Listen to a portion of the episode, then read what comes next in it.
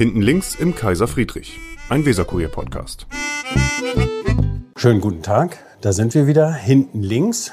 Ähm, wir sind heute an einem anderen Ort, weil wir zu einer etwas ungewöhnlichen Tageszeit unterwegs sind. Ich begrüße Sie zum Podcast. Mein Name ist Michael Brandt, ich bin Chef vom Dienst für einen Weserkurier und ich habe heute Hetaf Tech bei mir.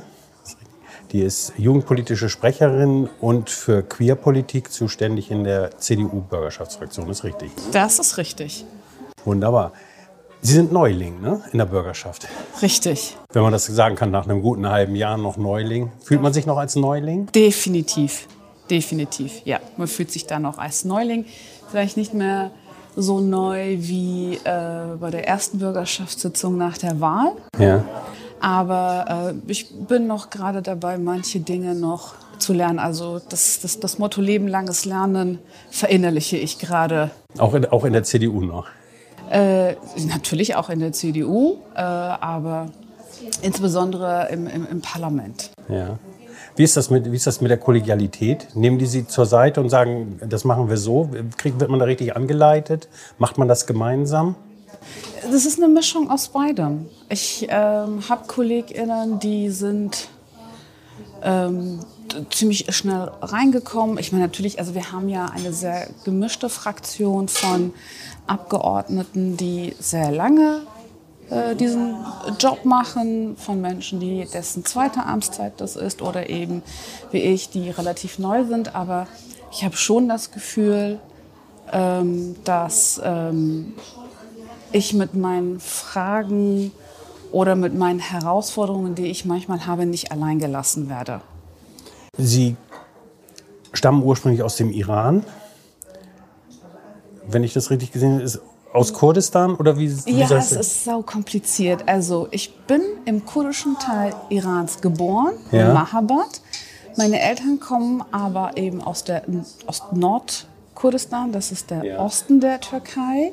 Ja. Und beide sind dann eben vor dem Militärputsch, aber auch aus verschiedensten politischen Gründen geflohen und äh, haben dann im Iran äh, äh, gelebt, also im kurdischen Teil Irans gelebt und dann äh, bin ich auf die Welt gekommen. Also ich bin ursprünglich eigentlich aus dem türkischen Teil Kurdistans, bin aber im Iran geboren, habe die ersten vier Jahre meines Lebens im kurdischen Teil Irans verbracht und dann bin ich mit meinen Eltern nach Europa geflüchtet.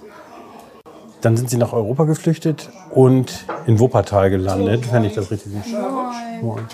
Ich hätte gerne einen Milchkaffee. Dem schließe ich mich an. Dankeschön.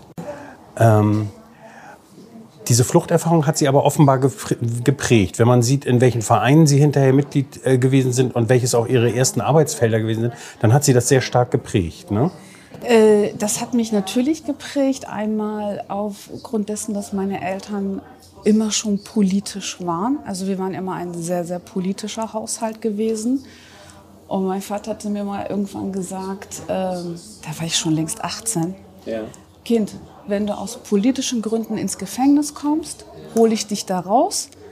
Wenn du aber klaust oder kriminell wirst, hole ich dich nicht da raus. Ich gesagt, Papa, ich bin 18, du musst mich sowieso nirgendwo rausholen. Aber gut, dass wir das hier schon mal geklärt haben.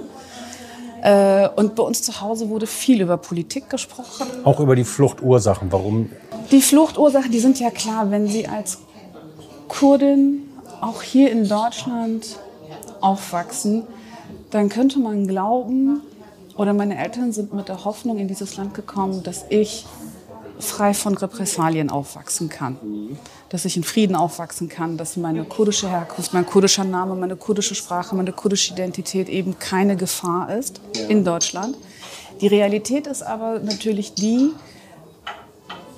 dass wir auch innerhalb der Migrationsgesellschaft Konflikte austragen. Und ich es nicht immer einfach hatte als Kurdin und das nicht in Bezug auf meine MitschülerInnen, die deutsch waren, sondern mit SchülerInnen, die meine Identität als Kurdin ja. nicht anerkannt. Das heißt, das waren dann zum Beispiel Mitschüler aus der Türkei oder so? Unter anderem, ja. unter anderem. Und ähm, ich meinte auch, ähm, ein nachvollziehbarer Reflex und bei einigen passiert es auch, glaube ich, ist auch so, dass wenn man die Flucht hinter sich gebracht hat und irgendwo neu Fuß dass man damit dann auch abgeschlossen haben muss. Und deshalb die Frage, ob das tatsächlich bei Ihnen zu Hause immer Diskussionsthema und Gegenstand der, der Wahrnehmung ja. war. Nein, nicht wirklich. Also mir war klar, warum wir geflüchtet sind. Ich kann mich an die Flucht an sich nicht erinnern. Ja, da waren Sie zu jung. Wie alt waren Sie war, da? Wir waren zu jung und ich muss aber auch sagen, wir hatten eine sehr eine Flucht ohne Gefahr. Also ja. weil wir waren einer von vielen Familien, die legal nach Frankreich einreisen durften. Okay. Und das heißt, wir mussten nicht diese gefährlichen Fluchtrouten äh, miterleben und danach eben sind wir über verschiedene Grenzen, also wir mussten dann irgendwann Frankreich verlassen, sondern über verschiedenste Grenzen, Niederlande, dann nach Deutschland. Und ähm, ich war relativ jung. Ja. Ähm, meine Eltern haben sehr darauf geachtet, dass ich nicht mitbekomme, was ja. gerade passiert. Also wir sind über die Niederlande und es hieß, wir gehen picknicken. Okay. Also ich habe eine. Das heißt, Sie wurden mental so ein bisschen eingepackt. Ja, also in meiner Erinnerung war das, es war ein schöner Tag und wir sind picknicken und ich habe mich total gefreut, habe mich gewundert, dass wir nie gestoppt haben, um dann irgendwann mal was zu essen. Ja. Und, äh, und dann hatte ich halt eben auch Glück gehabt in Deutschland, dass ich ähm, aufgrund von verschiedensten Zufällen, weil wir beim, beim Jugendamt waren, weil ich einen Kindergartenplatz bekommen sollte und in dem Moment flog ein Hubschrauber. Und ich habe mich unter dem Tisch versteckt, weil ich mhm. es ja so gelernt habe. Hörst ja. du Flug, Hubschrauber im Flugzeug, dann versteckst du dich. Ja. Und da die Mitarbeiterin, Mitarbeiterin gemerkt hat, dieses Kind muss ganz, ganz dringend in den Kindergarten, muss unter, also in, in einem Umfeld aufwachsen, wo man Kind sein kann. Und deswegen, ich, hatte, ich war in einem super Kindergarten angebunden, ich habe die Grundschule mitgemacht. Das heißt, so diese, diese ganzen Fluchtgeschichten, ich erinnere mich noch an einige Situationen ja. im Krieg, die, die habe ich. Aber wo sich sind, Bilder so eingebrannt haben. Wo sich so Bilder eingebrannt haben, aber es war für mich nie ein Thema gewesen. Ja. Weil sie dann praktisch in dem Moment, wo es bewusst wird mit dem Kindergarten und all solche Sachen aus, dieser, aus diesem Gefahrenbereich raus waren. Genau, genau. Also ich hatte da Glück gehabt. Ich glaube, das betrifft nicht leider alle. Gab es Gründe, warum Ihre Eltern Deutschland als, als Fluchtziel ausgewählt haben? Ähm, das, das habe ich meine Eltern nie gefragt. Ich war nur dankbar, dass sie sich für Deutschland entschieden haben. Aber ich gehe mal davon aus, dass wir natürlich in Deutschland auch eine starke kurdische Community haben. Ja. Die Organisation, in der meine Eltern äh, aktiv waren, ähm, hatte auch hier eben Vereine, wo ich dann auch eben später auch überall verschiedenste äh, äh Funktionen hatte. Mhm. Ein, zwei kenne ich gar nicht, können wir nachher noch mal Genau, fragen. das können wir gerne tun. Und äh, ich, ich war halt einfach auch ein Netzwerk, die auch damals unterstützt haben auch die Menschen in der Heimat unterstützt haben. Und deswegen haben sich, glaube ich, auch meine Eltern für Deutschland entschieden. Aber ich muss Ihnen ganz ehrlich sagen, gefragt habe ich sie nie. Ich, wie gesagt, ich war nur dankbar dafür, dass sie sich für Deutschland entschieden Ja, aber Wuppertal, wie kommt man denn zur Hölle auf Wuppertal? Es ist halt NRW. Ja. So, und ich ähm, weiß nicht, ob wir da hinzugewiesen wurden. Ich kann mich auch gar nicht erinnern, ob wir in einem in der Erstaufnahme gelebt haben. Ich weiß es ehrlich gesagt nicht. Mhm, kann okay. sein, dass wir es hatten. also das ist so ein Teil meiner Erinnerung. Habe ich nicht, aber ich muss sagen, ich bin trotzdem gut geraten, obwohl ich in Wuppertal groß geworden bin. Dann steht in Ihrer Biografie von 2003 bis 2009, das ist das erste, was man da findet, wo es dann auch wieder einen Bezug zu der, zu der, zu der Fluchthistorie gibt, dass Sie von 2003 bis 2009 als Kultur- und Sprachmittlerin äh, beim Psychosozialen Zentrum für Flüchtlinge in Düsseldorf gearbeitet haben. Das war dann so ein Anknüpfungspunkt an die persönliche Geschichte oder wie, wie sind Sie dazu gekommen? Ich bin dazu gekommen, ich war vorher im Verein, habe ich, ich habe ehrenamtlich was gemacht gehabt und da war eine äh, Frau, die mich da auch sehr stark gefördert hat und die gesagt hat, guck mal, das PSZ, also mhm. so heißt es abgekürzt in Düsseldorf, ja. sucht Sprachmittler und da war eine Therapeutin, die, als wir frisch nach Deutschland kamen, wo die Familie uns also so äh, beherbergt hatte mhm. für ein paar Tage, ähm, weil sie auch aus dem kurdischen Teil Irans kam und dann kannte man sich. Und dann bin ich hingegangen und ähm, habe mich halt für diese Stelle beworben. Weil ich mir gedacht habe, gut, wenn ich die Möglichkeit habe, mit meinen, mit meinen Sprachkenntnissen Menschen zu helfen, ja. die eben auch Flucht äh, erlebt haben oder Gewalt erlebt haben, warum soll ich das denn nicht so nutzen? Ja. Und habe dann halt eben in diesem psychosozialen Zentrum für Geflüchtete als Sprachmittlerin in Therapiestunden. Ist das hart? Ja, es ist deswegen hart, weil das ist mir dann sehr spät aufgefallen, aber wir hatten Gott sei Dank tolle Therapeutinnen, die nach jeder Sitzung nochmal mit den SprachmittlerInnen reflektiert haben. Mhm. Man, man hat keine emotionale Mauer. Also, mhm. weil wir sind Kurden und ich, ich kann mich mit diesem Leid identifizieren. Ja.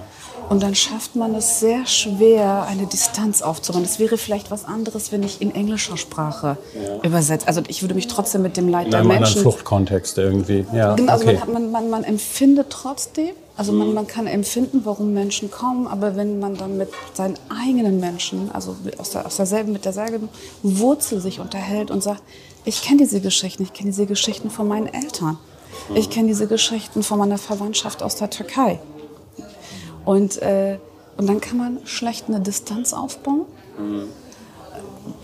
Ich habe es aber halt sehr lange geschafft, mit, äh, äh, auch eben mit der Unterstützung der Therapeutin, die dort gearbeitet haben, weil sie wirklich, weil sie natürlich wussten, was es bedeutet, als Muttersprachlerin dann auch wirklich sehr, sehr schwierige Themen übersetzen zu müssen und da eine Distanz aufzubauen. Aber ich habe dann auch irgendwann gemerkt, dass ich dann so zum Ende hin die gleichen Symptome wie die Klientin auf einmal bekommen hat, obwohl sie gar keine, Weil Sie das so verinnerlicht haben. Ey, weil ich das total verinnerlicht hatte, ja.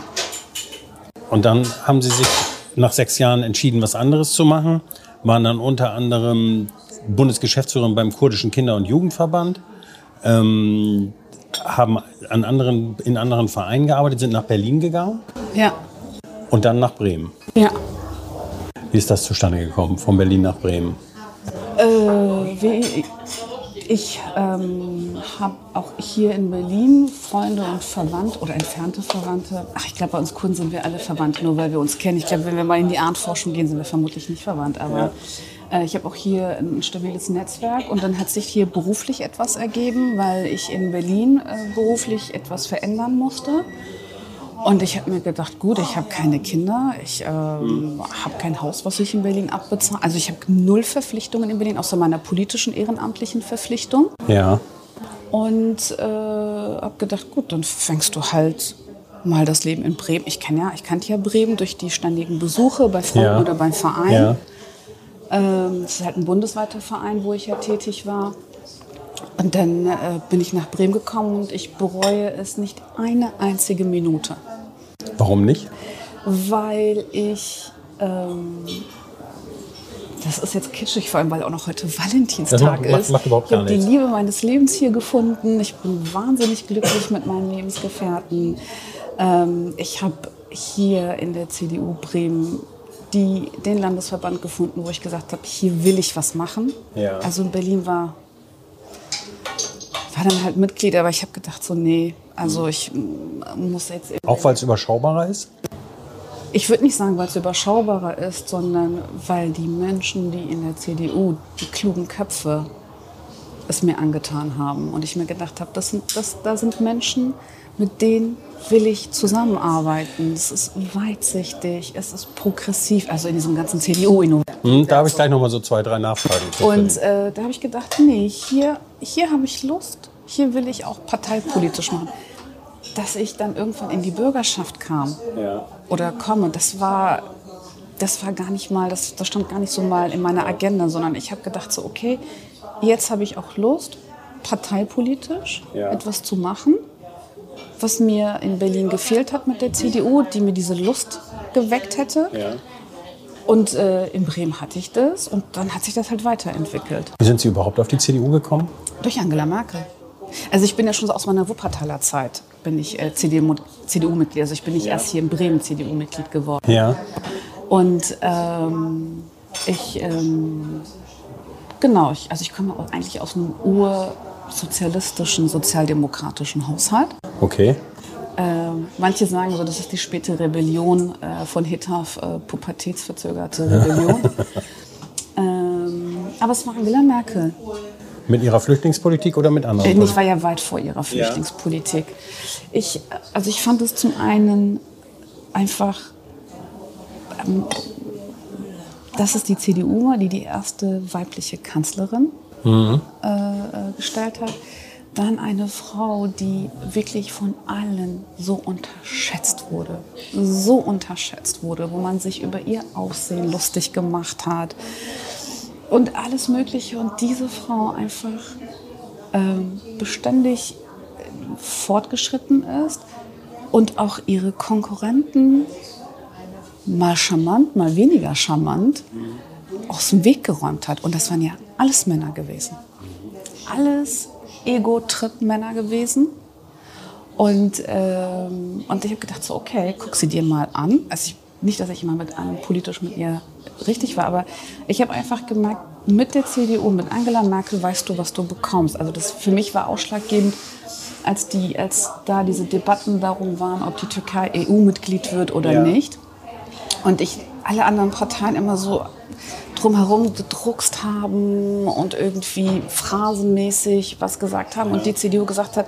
Weil man ja links und rechts kein Porzellan zerschlagen möchte. So, Deshalb ne? ähm, schwimmt man da ja immer so ein bisschen rum bei Genau, aber die CDU oder unter Angela Merkel hieß es, Leute, wir sehen euch nicht in der EU, nicht zum jetzigen Zeitpunkt, so wie es gerade ist, aber wir bieten euch die privilegierte Partnerschaft an.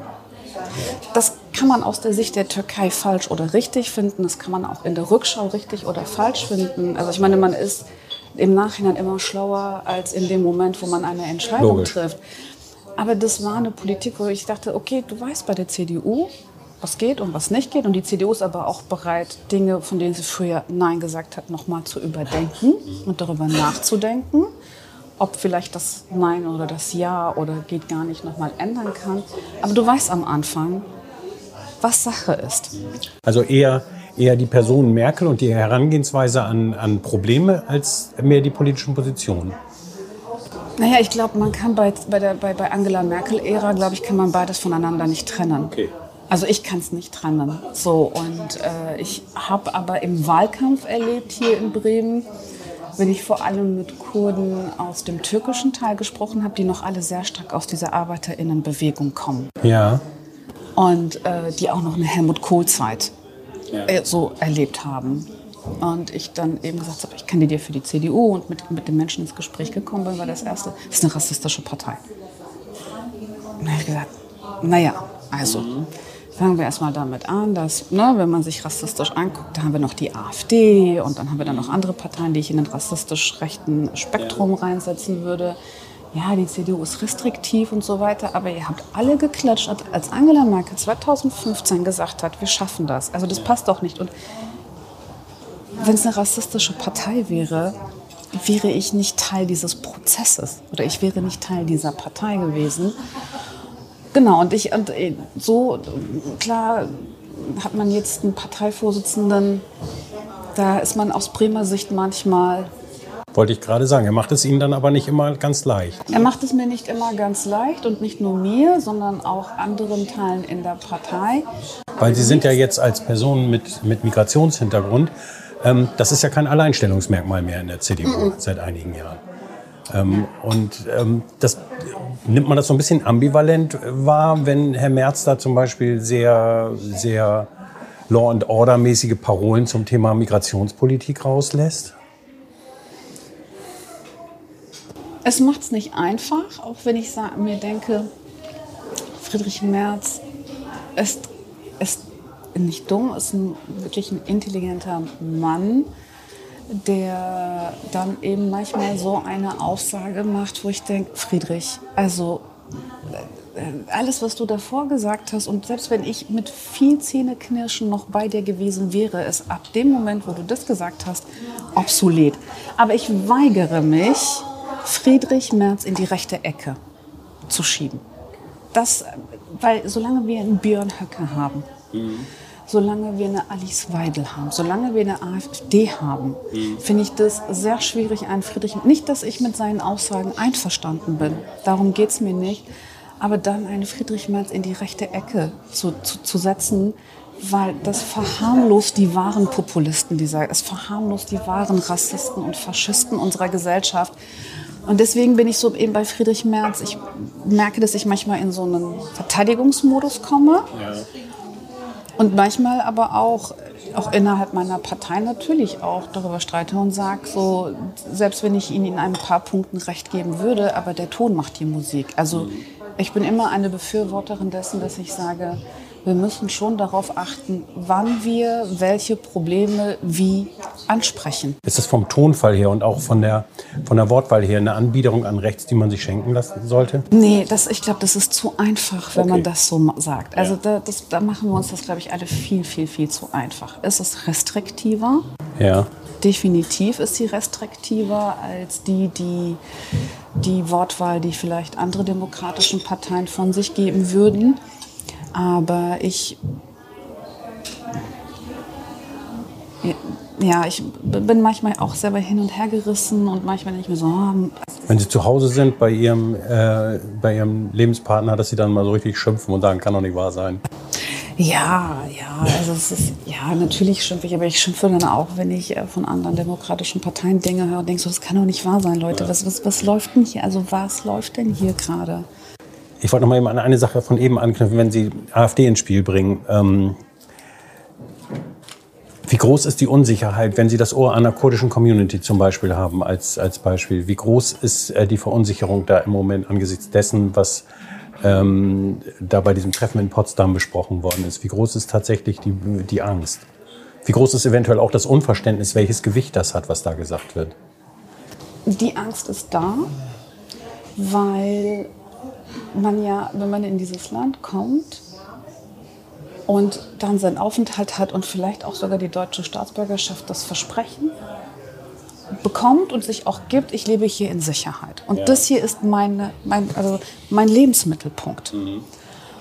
Und dann hört man, dann hört man, dass dann eine Partei die demokratische Mittel für antidemokratisches Gedankengut nutzt und dann auch noch davon spricht, selbst Menschen mit Migrationsbiografie, die einen deutschen Pass hat, äh, das Recht auf das Leben in diesem Land verweigert.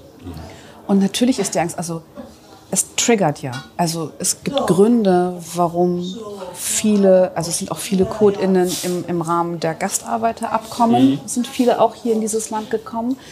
Aber sehr viele sind auch durch diese diversen Militärputsch und durch die politische Situation in der Türkei ja. Äh, in dieses Land geflüchtet. Und dann sitzt du hier und denkst dir so, jetzt habe ich gedacht, ich bin in Sicherheit. Ja. Und dann ist es doch nicht der Fall. Und dann wird da so ein bisschen an den Grundfesten gerüttelt, am Selbstverständnis. Grundfesten. Und ich glaube auch, dass ganz viele MigrantInnen, die auch mit der AfD sympathisiert haben, ich glaube, das darf man, das darf man auch nicht vergessen. Es sind, ja. es, es sind nicht nur Deutsch-Deutsche, die mit der AfD sympathisiert haben, sondern auch viele Migranten, die mit der AfD sympathisiert haben. Ähm, ich habe das auch immer wieder manchmal in meinem Umfeld. Was ja zunächst mal ein bisschen absurd ab. Ja, aber ich glaube, das, das ist so, wir, wir reden immer über, über rechts, über den strukturellen Rassismus, das ist richtig. Wir reden über die rechten Tendenzen bei Deutschen, das ist auch richtig. Aber wir dürfen nicht außer Acht lassen, dass auch die Migrationsgesellschaft mhm. äh, nicht in ihrer Gänze, äh, wie soll ich sagen, äh, wir auch in der Migrationsgesellschaft eben auch mit Problemen zu kämpfen mhm. haben. Ne? Also wer ist besser, wer hat mehr Rechte, wer gehört hier hin, wer gehört hier nicht. Wäre ja auch irrig zu glauben, dass es da nicht das gesamte Spektrum auch gäbe. Genau, ich hatte ein, ein Gespräch, das war 2016, 15, im Dezember. Da, da ich, bin ich nach Berlin gezogen ein junger Mann, äh, wo die Eltern als Gastarbeiter nach Deutschland kamen, der sich als natürlichen Teil der deutschen Gesellschaft angesehen hat, auch Karriere gemacht hat. Und dann haben wir uns eben über Geflüchtete unterhalten und er sagte so, ich weiß auch gar nicht, warum die hier sind. Die machen alles kaputt, worauf wir, also was wir aufgebaut haben. Und dann wundert mich das nicht. Nee, das war nicht 16, das war kurz, kurz vor der Bundestagswahl, stimmt darum. Also ja, ich würde die ja auch wählen. Und dann habe ich gesagt, Moment mal. Also, hm, so, der okay. AfDler macht keinen Unterschied zwischen dir und dem Geflüchteten. Und dem, der dann später gekommen ist. Ne? So, aber auch dieses so, die Geflüchteten, die jetzt in dieses Land kommen, machen alles kaputt, was wir, wo wir seit der zweiten oder dritten Generation oder die, die wir uns gut integriert haben. Das heißt, da bestehen im Grunde genommen die gleichen Vorurteile und Ressentiments äh, äh wie andernorts auch. Genau, nur dass wir eben, dass die, dass, dass, dass wir eben nicht an der Macht sind, äh, strukturell ja. etwas zu machen. Also, aber das ist natürlich, also es ist viel, viel komplexer. Ne? Also es geht ja auch um Ressourcen, es geht um Anerkennung, also alles Mögliche und ähm, die nehmen mir was weg, ganz klassisch. Dann. So, genau. Und, und ich glaube auch, dass viele MigrantInnen, die sympathisi sympathisiert hatten mit der AfD, spätestens seit, dem, seit der Aussage, wir schieben auch die mit dem deutschen Pass ab, Mhm. Ich glaube, da ist dem bewusst geworden. Mhm. Dem AfDler ist das egal, wie gut integriert ich hier in diesem Land bin. Ja. Der, der würde auch mich abschieben, weil ich nicht so aussehe, wie, wie Sie meinen, wie ich auszusehen hätte. Sie sind in einer großen Zahl von Vereinen Mitglied. Ja. Sehr, sehr viele, in sehr vielen ähm, taucht das Wort Kurdisch auf. Ähm, aber eine sticht, da, die sticht heraus. Das ist zum Beispiel ähm, Verband der Vereine aus Kurdistan in Deutschland, Mitglied Kurdische Kinder- und Jugendverband. Und dann steht da seit 2015 Integrationsbotschafterin des Deutschen Tischtennisbundes. Ja. Ja. da müssen Sie mir jetzt zwei Sätze zu sagen. Äh, also ich habe in meinem Leben noch nie Tischtennis gespielt. Ähm, okay, wie wird man dann Integrationsbotschafterin? Ja, ähm, das wird man, wenn man äh, im Deutschen Bundesjugendring stellvertretende Vorsitzende ist und innerhalb des Ehrenamtes äh, für die deutsch-russische Zusammenarbeit zuständig ist. Und in dieser Zusammenarbeit ein Kollege der deutschen Sportjugend, die auch in, in diesem äh, deutsch-russischen Jugendforum Mitglied ist, äh, damals Vorstandsmitglied im Deutschen Tischtennisbund war und dann gesagt hat, du Hitaf, wir haben hier eine Kampagne und damals war Heiko Maas, glaube ich, Justizminister gewesen. Wir haben hier eine Kampagne, äh, One World, One Game und ähm, hättest du Lust, die, die, die Kampagne zu unterstützen? Da habe ich gesagt, ja okay, warum nicht? Obwohl Sie mit Tischtennis nichts am Hut haben. Nee, aber ich hatte ja was mit Jugendarbeit zu tun gehabt. Ich hatte was mit, mit, mit, mit interkultureller Öffnung zu tun gehabt, mit Migration zu tun gehabt. Und äh, daraufhin äh, wurde ich darauf angesprochen, ob ich die Kampagne unter anderem eben mit äh, Heiko Maas und dann gab es, glaube ich, dann auch ein, zwei, drei andere Leute, diese Kampagne unterstützen würde. Und Sie haben nicht mal probeweise zum Schläger gegriffen? Nein, aber ich war, ich war bei einer Meisterschaft in Berlin, war ich dabei. Oh, und ich fand das so aufregend. Also ich habe die Spielregeln nicht verstanden. Ja. Und es ging ja auch alles super schnell. Tischtennis ist ein schnelles Spiel. Es ne? ist ein wahnsinniges schnelles Spiel und ich, und ich war so, oh mein Gott, ich war so wirklich kurz davor zu sagen so, ich werde jetzt Tischtennis lernen. Ja. Und äh, als ich dann mit ein paar Leuten gesprochen habe, wie lange sie trainieren, ich dachte so, okay, komm, vergiss das. Hätte ich Aber es wird auch, wird, wird auch eine gute Ergänzung oder Kompensation zu dem, was man in der Politik so macht. Viel in Sitzungen sitzen, viel in der Bürgerschaft sitzen. Wäre ja eigentlich gar keine schlechte Überlegung, oder? Ja, das stimmt, aber ich glaube, meine Hand-Augen-Koordination ist nicht besonders. Also ich glaube, jeder, der mit mir spielen würde, würde einfach verzweifeln. Also das, das Einzige, was ich hinkriege, ist so ein bisschen Ringelpilz, aber ich bin immer die Erste, die rausfliegt. Insofern ähm, muss ich mir etwas Da kann man ja in der Parteizentrale kann man ja eine Platte aufbauen. Oder? Das werde ich mal gerne mitgehen. Wenn man genau hinhört, sprechen Sie mit Doppelpunkt. Ne? Sie sind ja. jetzt in der Bürgerschaftsfraktion für Queerpolitik zuständig. Und ähm, man kann das an Ihrer Sprache ja auch wahrnehmen, an Ihrem Sprachgebrauch.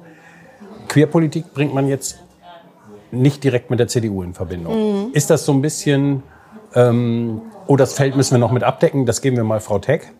Äh, die ist neu, die kann sich da so ein bisschen austoben. Oder wie ist das zustande gekommen?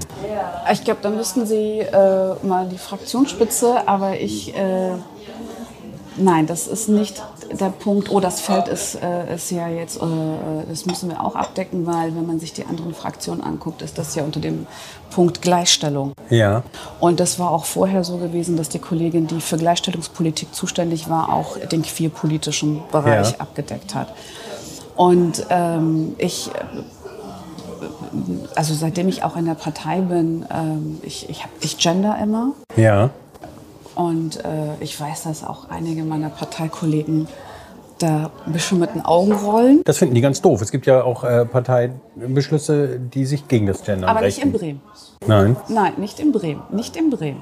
Aber es gibt Beschlüsse zum Beispiel, die äh, das Gendern in Schulen und Behörden und dergleichen untersagen wollen. Ja.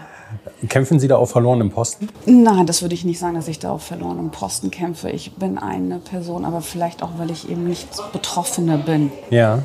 Dass ich sage, ich gebe jedem Menschen die Chance und die Möglichkeit, selbst zu entscheiden, ob diese Person gendern möchte oder nicht möchte. Ich werfe niemanden, der nicht gendert, nicht vor, dass dieser Mensch homophob wäre, transphob wäre oder mhm. queerfeindlich wäre.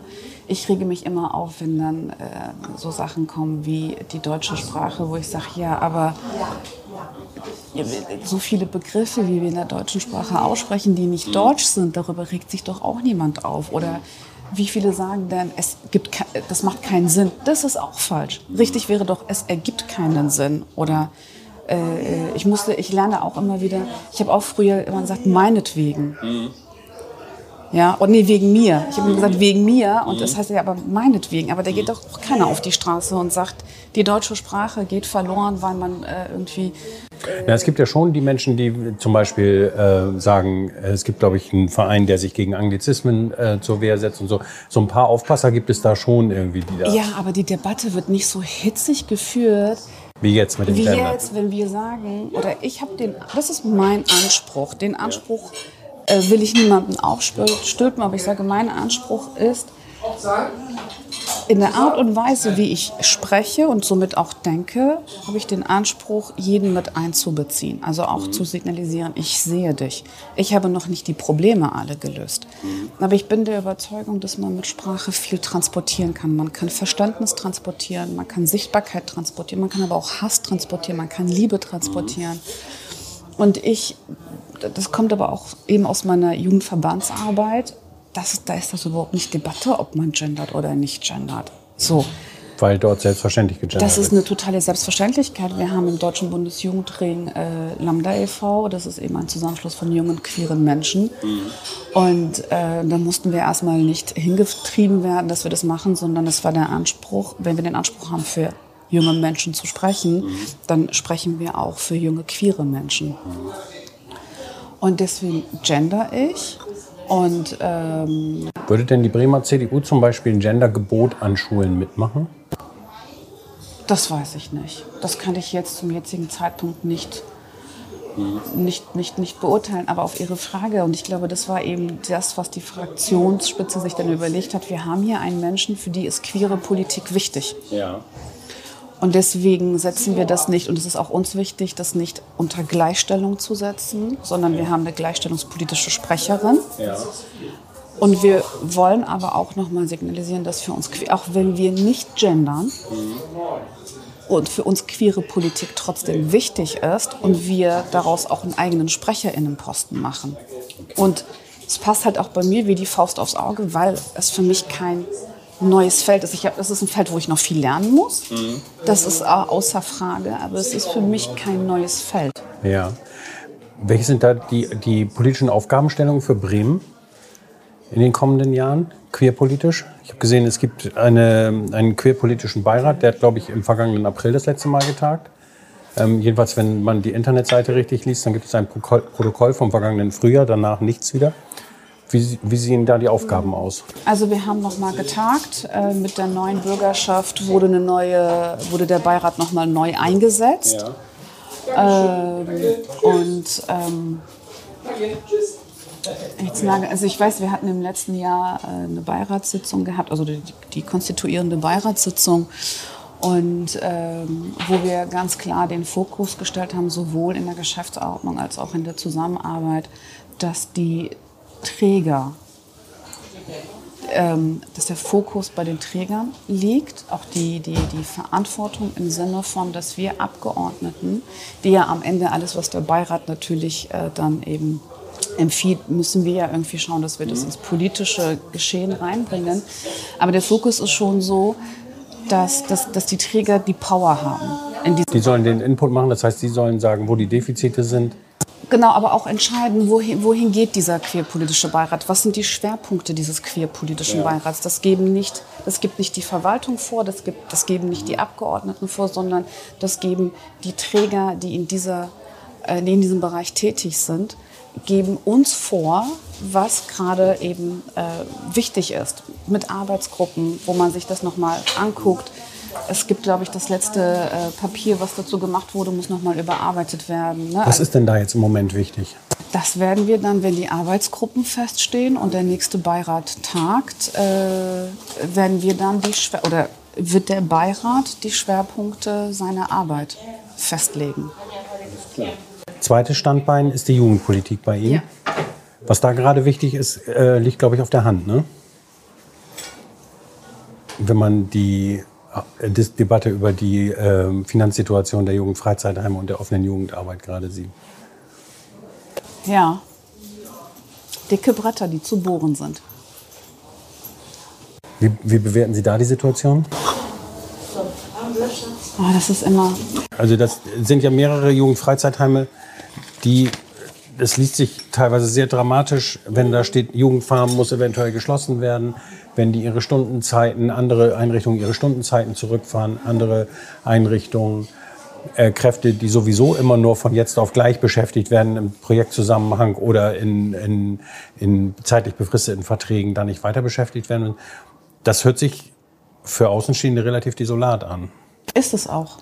Also selbst wenn man sich jetzt den Haushaltsentwurf anguckt und äh, die Behörde da jetzt nochmal äh, 7 Prozent ähm, drauflegt, äh, ist es immer noch desolat. Und also insbesondere, wenn es dann erst, wenn der Haushalt steht. Also das heißt, die Träger müssen ja die Zeit seit dem 01.01.24 bis dann irgendwann der Haushalt steht, äh, überbrücken. Und das ist kein Und müssen, müssen in der Zeit mit Abschlagszahlungen hinkommen, die, glaube ich, unter den bisherigen Haushaltsansätzen liegen. Ne?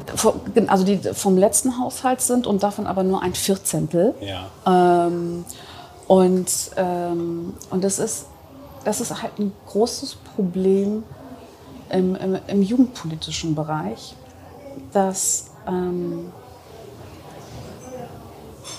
in schwierigen Haushaltslagen, es ist kein ausschließlich Bremer Phänomen, mhm. wenn man sich auf der Bundesebene die zeitweisige Debatte noch vor Augen hat, dass der Kinder- und Jugendplan gekürzt werden soll. Ne? Ähm, dann sind es äh, die ersten Stellen, wo man reduziert. Das Problem ist nur, also wie gesagt, diese, diese Debatten führe ich seit 20 Jahren, seitdem ich mhm. ehrenamtlich in der Jugendverbandsarbeit tätig bin. Und ähm, wir haben einfach das Problem, dass auch in Bremen zwar immer wieder Lücken irgendwie gefüllt werden konnten, mhm. Bränder irgendwie gelöscht werden konnten, weil man dann einen Sondertopf aufgemacht hat, hier noch einen Topf, dort noch einen Topf. Aber das reicht bei weitem nicht aus, wenn Sie bei einem Kontostand von minus 100 sind und dann auf minus 50 hochgefördert werden. Mhm. Ist das zwar nicht schlecht, aber Sie haben immer noch ein Defizit, den Sie ja immer von Jahr zu Jahr, von Jahr zu Jahr mitnehmen. Und, und das ist das, was mich immer wieder aufregt, wo ich mir denke, es, die Investition in die Jugendarbeit, ob es die offene Kinder- und Jugendarbeit ist, die Jugendverbandsarbeit ist, die außerschulischen Lernorte, äh, politischen Lernorte, ist es immer eine Investition in die Demokratie. Mhm. Und dann stelle ich immer die Frage, was, uns, was ist uns die Demokratie eigentlich wert?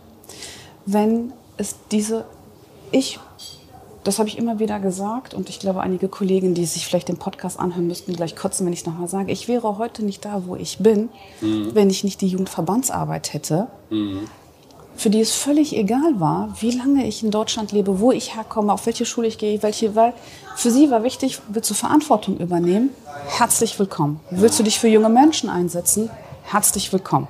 Und wir geben dir die Power, wir empowern dich und machen das.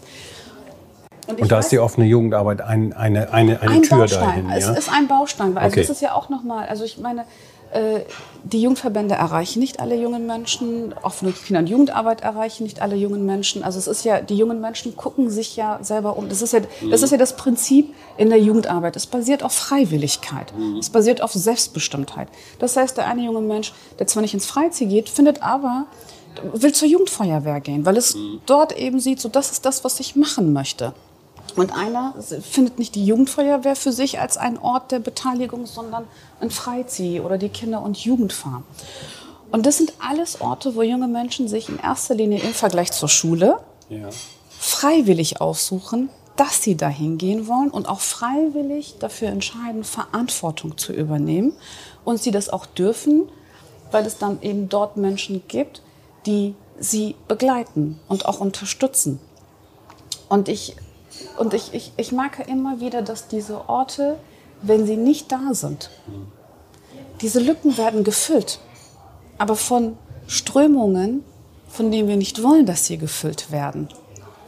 Und dann sage ich immer wieder, was ist uns die Zukunft dieser Gesellschaft und die Zukunft der Demokratie wert. Wenn sie es uns nicht wert ist, mehr rein zu investieren und so zu investieren, das ist ja, die, das, ist ja das nächste Problem. Selbst diese 7%, die draufkommen, das ist ja nur ein Tropfen auf dem heißen Stein. Wenn wir investieren, dann müssen wir uns bewusst sein, dieser Topf muss ständig wachsen. Also wir können nicht zehn Jahre lang mit denselben Fördersummen.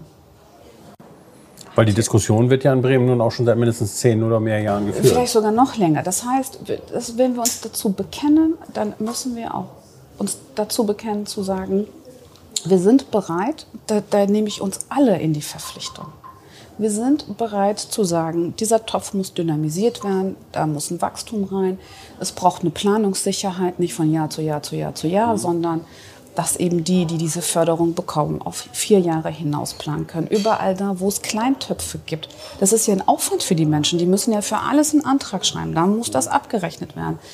Zusammenlegen, gucken, was kann man vereinfachen, weil einfach, ich, ich sage es mal so, im sozialen Bereich, in der Jugendverbandsarbeit, in der offenen Kinder- und Jugendarbeit, wenn diese SozialarbeiterInnen, die dort arbeiten, nicht mit Idealismus an die Arbeit herangehen würden und auch mit dem Wunsch, Kindern und jungen Menschen einen Ort zu geben, die Strukturen wären schon längst weggebrochen. Jetzt sind Sie ja als äh, nicht neu in Gröpelingen und auch nicht neu in Bremen, aber in der Bürgerschaft neu und in dieser Funktion neu. Wie machen Sie das? Gehen Sie dahin in die Jugendeinrichtung? Sagen Sie, hallo, mein Name ist Hetaf Tech, ich wollte mal guten Tag sagen und äh, das ist meine Aufgabe oder wie, wie knüpfen Sie da Kontakte? Das ist total unterschiedlich. Also ich äh, habe mir das habe ich im, im, letzten Jahr nicht geschafft, aber ich habe mir in diesem Jahr vorgenommen, die Einrichtungen zu besuchen. Ähm, äh, ich verfolge ja auch vielen Einrichtungen auf Instagram. Ich habe mhm. jetzt mit dem äh, Mädchenhaus in Gröpeling, die machen halt, ich glaube, jeden Donnerstag oder jeden zweiten Donnerstag äh, kochen die und haben mhm. die Liste. Und dann habe ich geschrieben, hey, darf ich dazukommen? Darf ich mitkochen und mhm. mitessen? Also die, die Kontaktaufnahmen sind total unterschiedlich. Und gesagt, ja klar, komm. Äh, den Landesjugendring kenne ich halt auch eben durch meine Arbeit aus der Jugendverbandsarbeit, aus dem mhm. Bundesjugendring. Und, äh, und dann habe ich natürlich auch einige, einige Einrichtungen auch kennengelernt im Rahmen des Wahlkampfes, wenn es dann eben bestimmte Podiumsdiskussionen gab. Mhm. Äh, Aber so richtig mitkriegen, was die, was, die, was die Jugendlichen auf dem Herzen haben, das kriegt man ja nur in solchen Situationen, wenn sie da tatsächlich dann hingehen und mit denen was machen. Und es mal nicht so eine Situation gibt, äh, hier stelle ich eine Frage an die Politikerin und die Politikerin antwortet. Nee, genau, die, das, das kriegt man eben mit, wenn man dann vor Ort ist. Ich bin ja noch Familienhelferin und ähm, begleite auch einige der äh, jungen Menschen auch in die Freizis. Also ich gucke immer, was gibt es gerade in, in dem näheren Umfeld dieses jungen Menschen oder dieses Kindes und gehe dann halt dann auch mit denen in die Freizis, begleite sie dorthin. Manchmal klappt die Anbindung, manchmal klappt sie nicht. Ich sage ja, die jungen Menschen suchen sich selber aus und das ist auch total legitim. Aber das ist schon für mich gerade in diesem Jahr, ist das habe ich das auf meiner Agenda, die, die Träger vor Ort zu besuchen und natürlich einmal die Zeit sich zu nehmen, mit den Mitarbeitenden zu sprechen, ja. aber dann auch noch die Zeit zu haben, in diesem Alltagsgeschäft zu sein, mit jungen Menschen ins Gespräch zu kommen. Ja, weil da können Sie, da können Sie ja nicht hingehen und sagen, so, jetzt sagt mir mal, was ihr auf dem Herzen Nein, darum geht es ja nicht. Weil dann kommt ja immer so ein bisschen verfälschtes und gezwungenes Bild zustande. Natürlich, aber das ist jetzt zum Beispiel, also wenn ich jetzt das dann ähm, äh, Termin ich äh, schaffe, wenn ich bei dem Mädchenhaus bin und mit denen zusammen, es ist ja ein Unterschied, ob ich sage, wir kochen jetzt zusammen und ja. dann kocht man und, und dann kommt man so langsam ins Gespräch oder man spielt ein Spiel. Und wenn dann die Kinder und die Jugendlichen Lust haben, mir zu sagen, mhm. was sie beschäftigt und was sie möchten, ja. höre ich zu. Wenn sie aber sagen, so, ey, ich will jetzt hier nur ein Spiel mit dir spielen, ist das auch völlig in Ordnung, weil ich nicht davon überzeugt werden muss, wie wichtig die offene Kinder- und Jugendarbeit ist, weil ich sie zum einen aus meinem Beruf kenne ja. und mir denke, dass vielleicht die Lebensentwürfe einiger der jungen Menschen, die ich begleite, anders geworden, wenn sie einen Jugendverband hätten oder ein Freizeit in ihrer unmittelbaren Nähe hätten. Aber ich möchte natürlich mit den Menschen, die davon profitieren, in Kontakt kommen, aber überzeugt muss ich nicht davon werden. Das war ein schönes Schlusswort. Vielen Dank, dass Sie sich die Zeit genommen haben. Ja, sehr gerne. Das war Hinten links im Kaiser Friedrich, ein Weserkurier-Podcast.